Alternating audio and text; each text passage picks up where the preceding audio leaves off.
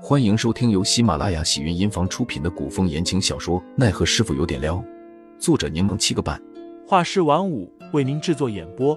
一场古言爱情、官场恩怨的大戏即将上演，欢迎订阅收听。第两百六十四章养外事。解释？你说这么多，只是为了在我心里树立一个无辜且仗义的形象吗？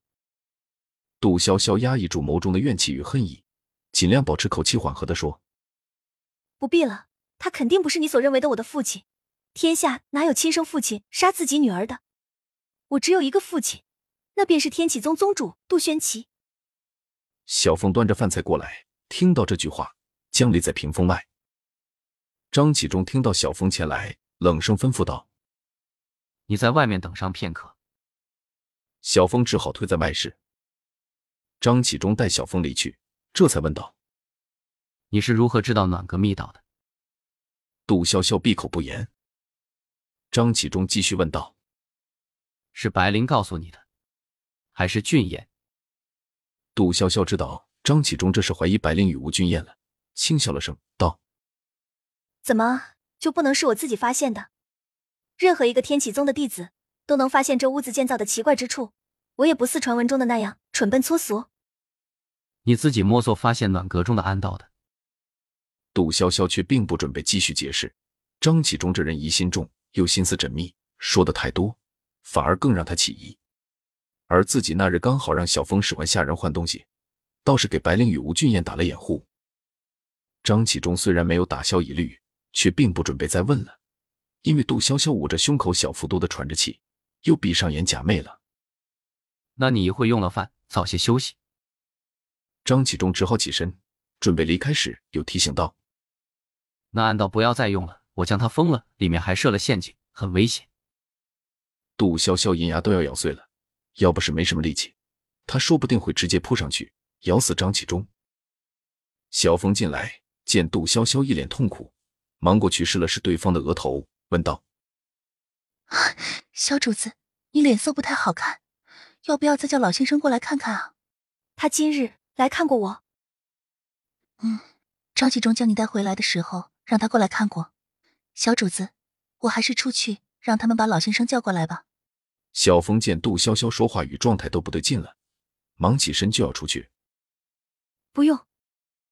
杜潇潇拉住小峰，喘了口气说：“不是毒的原因。”小峰还是不放心，杜潇潇却说自己休息下就好了。小峰只好打来一盆热水。给杜潇潇擦一擦额上的汗，寸步不离的守在她的身边。眼见天都要黑了，杜潇潇才转醒。杜潇潇的身体状况实在让小峰担心，他又起身去打热水，要给杜潇潇擦一擦身子。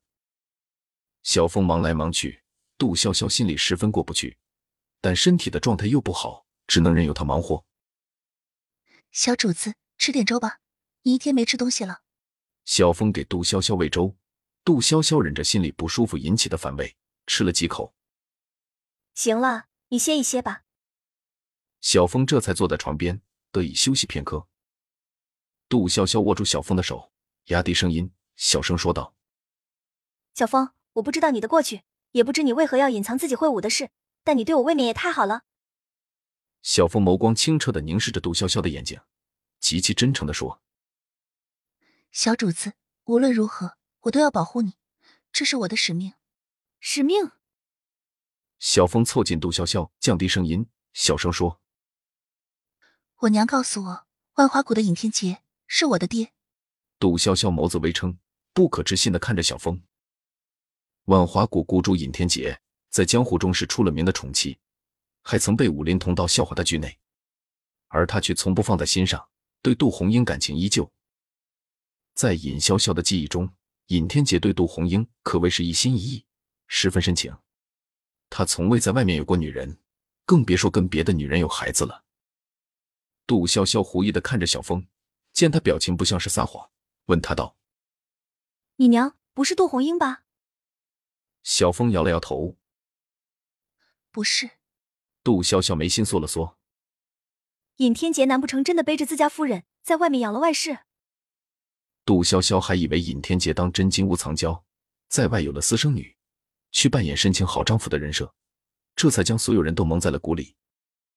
然而小峰却继续否认道：“不是。”听众老爷们，本集已播讲完毕，欢迎订阅专辑，投喂月票支持我，我们下集再见。